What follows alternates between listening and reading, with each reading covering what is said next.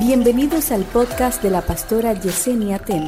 A continuación, una palabra de salvación, restauración y vida de Dios. vida de Dios. Hay procesos en tu vida que tienen plazo. Yo vengo a profetizarle a lo que te ha querido detener, ama, que tiene plazo, que ten cuenta regresiva, que Dios está a punto de hacer que caiga la pared que no te dejaba avanzar. Que Dios está a punto de hacer que lo que no te dejaba ver, lo que Dios quiere que tú veas, ay Padre, caiga por tierra. Y yo quiero que tú escuches esto, Dios mío. Hay algo aquí, pasó un problema. Y el problema que pasó fue que los hijos de Israel fructificaron, diga conmigo, uno, fructificaron, se multiplicaron, dos, fueron aumentados y fortalecidos en extremo y se llenó de ellos la tierra. Y pasó un problema, porque esta gente Dios la llevó a Egipto y Egipto los recibió amorosamente, pero nunca pensó que ellos iban a convertir en algo tan grande. Hay gente que te quieren y te aman hasta que no te ven como una amenaza. Déjame moverme para este lado. Hay gente que son muy buenos contigo, todo está chévere. Hey, manito, sí, chévere. Hasta. Adora. Cuando ellos te ven por debajo de ellos, perfecto. Cuando tú comienzas a crecer, mucha gente, en vez de celebrar tu crecimiento, comienzan a atacarlo porque tú les representas a ellos una amenaza.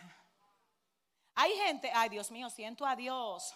Ellos te quieren ayudar, pero a que tú estés debajo de ellos, no, no a la par ni por encima. Pero yo te tengo que decir qué es lo que pasa cuando Dios te hace que tú te multipliques. Cuando Dios hace que tú te multipliques, se rompe el molde. Cuando Dios hace que sea Él el que te lleve a multiplicarte, Dios mío, Él no le pide permiso a ninguno de los que está alrededor tuyo para hablarle del lugar hacia donde Él te lleva, sino que Él le dice, el que crea que se una ahora.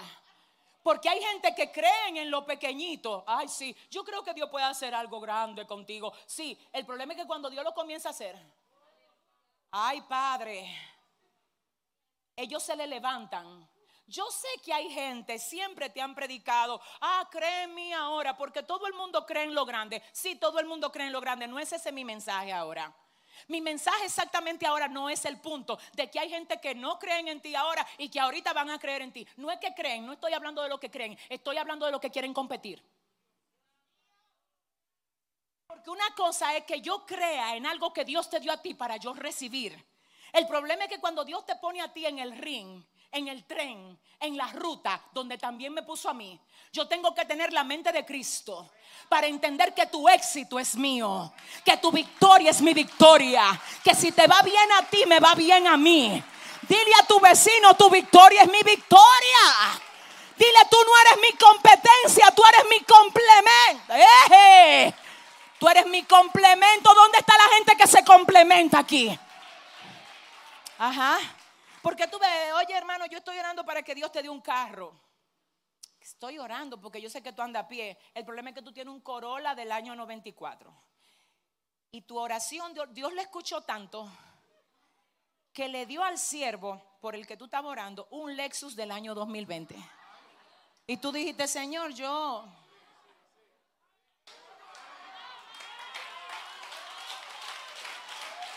Si le va a dar el aplauso al Señor, dáselo bien. Escucha, y los hijos, ay Dios, y los hijos de Israel fructificaron y se multiplicaron. Ay Padre, cuando llegó José y le dijo al faraón, mira mi papá, mira mis hermanos, ellos viven de ganadería todo el tiempo. Le dijo, le dijo José a faraón, mira, ¿tú crees que ellos pueden quedarse ahí en la tierra de Gosén? Y faraón muy amable, oh, todo Egipto es de ellos se soltó eso en el mundo espiritual. Faraón dijo a José, tu familia que coge el lugar que quiera de aquí, que se sientan libres, que se sientan libres. Se muere José y ahora la Biblia me dice, y los hijos de Israel fructificaron, se multiplicaron, aumentaron, fueron fortalecidos en extremos y se llenó de ellos la tierra. ¿Tú sabes lo que pasa con la gente que tiene a Dios? Se multiplica, fructifica, aumenta y cumple el propósito que Dios tiene con ellos en la cara de quien sea, sin importar quién se levante, sin importar lo que digan, sin importar lo que te hagan. Yo quiero que tú oigas, yo, yo, perdóname, yo fui al original hebreo, yo necesitaba entender esto para podértelo comunicar cabalmente. Y quiero que tú sepas que el término fructificar en hebreo es para. Y literalmente se traduce como fueron fértiles, crecieron, dieron fruto y produjeron. ¿Tú sabes lo que quiere el enemigo? Que tú no seas fértil. ¿Tú sabes lo que él quiere? Que tú te levantes todos los días a las 11. Que te pase el resto del día viendo televisión. Que te levante nada más a abrir la nevera y luego de que te vuelva a acotar otra vez, porque así es que te quiere, infértil. Y yo estoy hablándole a jóvenes ahora que están muy acomodados en su cama viendo Netflix, viendo serie, viendo cosas que no edifican. Escúchame, el tiempo no se detiene. Y el tiempo que tú malgastas hoy, mañana lo vas a lamentar. Profetizo que todo lo que te quiere tener atado, el Señor lo quebranta hoy. Que tú te levantas y comienzas a ser productivo, fructífero, fértil y que se cumple en ti el propósito que Dios tiene contigo. Te voy a decir algo. Ah, Padre, tengo un tema aquí. Y es que ustedes, la mayoría, me van a decir: Yo no, yo me levanto a las seis. Yo me levanto a las ocho. El problema no es a la hora que tú te levantas a veces, el problema es a qué te levantas. Porque hay cosas que tú estás haciendo que no son las que Dios quiere que tú hagas. Y si lo que tú estás haciendo no es lo que Dios quiere que tú hagas, igual tú no eres fértil. Entonces los hijos de Israel fructificaron, lo que significa que fueron fértiles. Oh my God. En Egipto, sí. Porque no importa dónde tú estés.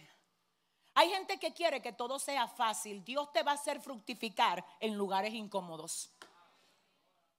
Dios te va a hacer fructificar donde nadie cree en ti. Dios va a hacer que tú seas fértil donde la gente te acusa. Dios va a hacer que tú seas fértil donde apostaron a tu fracaso. En el mismo lugar donde caíste, Dios te va a levantar. Dios hizo que fueran fértiles. Diga conmigo, soy fértil. Y dígalo, voy a fructificar. Lo otro que dice de los hijos de Israel es que se multiplicaron y fueron aumentados. Aquí el término es rabá y se traduce como abundancia, dominio, grandeza y ensanchamiento. No, es que no. Te voy a decir una cosa. Antes la gente le hacía bullying a los evangélicos. Uy, el siervo, el evangélico. Ya la gente está respetando a los evangélicos. Porque es que ya la gente se dio cuenta. Yo no estoy hablando de evangélico, no, no, déjame ver, déjame explicarlo. Yo no estoy hablando de evangélico el domingo y el martes impío, no, no. Yo estoy hablando de gente que se entrega a Dios. Te estoy hablando de gente íntegra, que siento por el Espíritu que aquí hay más de 10 en esta tarde. Te estoy hablando de gente que no coge corte con lo de Dios. Ya el mundo mismo ha comenzado a ver que donde está Dios hay productividad y hay avance. Y te voy a decir algo, eh, Masaya, cuidado con tu subestimar a uno que tiene a Dios en los huesos. Porque que, aunque tú lo veas chiquito y no se va a quedar así, yo quiero que tú le digas a tu vecino, mira, trátame bien ahora, dile. Dile que esto no se sabe dónde que Dios me va a llevar a mí, díselo. Si tú lo crees, dale fuerte. Ellos, oh my God, fructificaron, se multiplicaron, aumentaron y también dice la palabra, fueron fortalecidos. Cristina, fueron fortalecidos. El término es atzan y se traduce, tuvieron una fuerza mayor a los demás.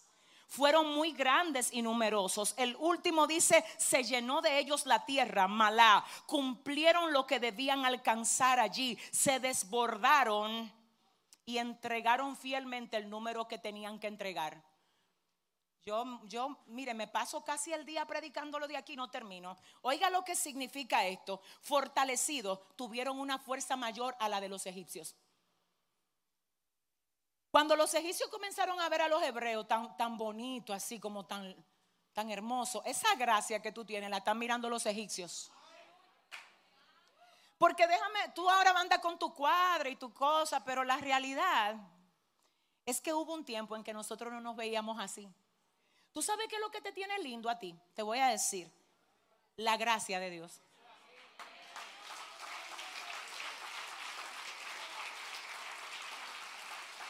Sí, es más, te digo algo. Había un grupo de jóvenes que no lo quería ninguna de las muchachas.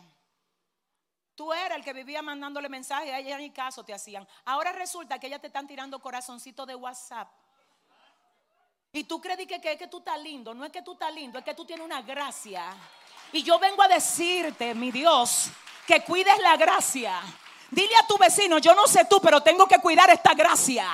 El enemigo quiere mi gracia, pero yo no se la voy a ceder no se la voy a soltar.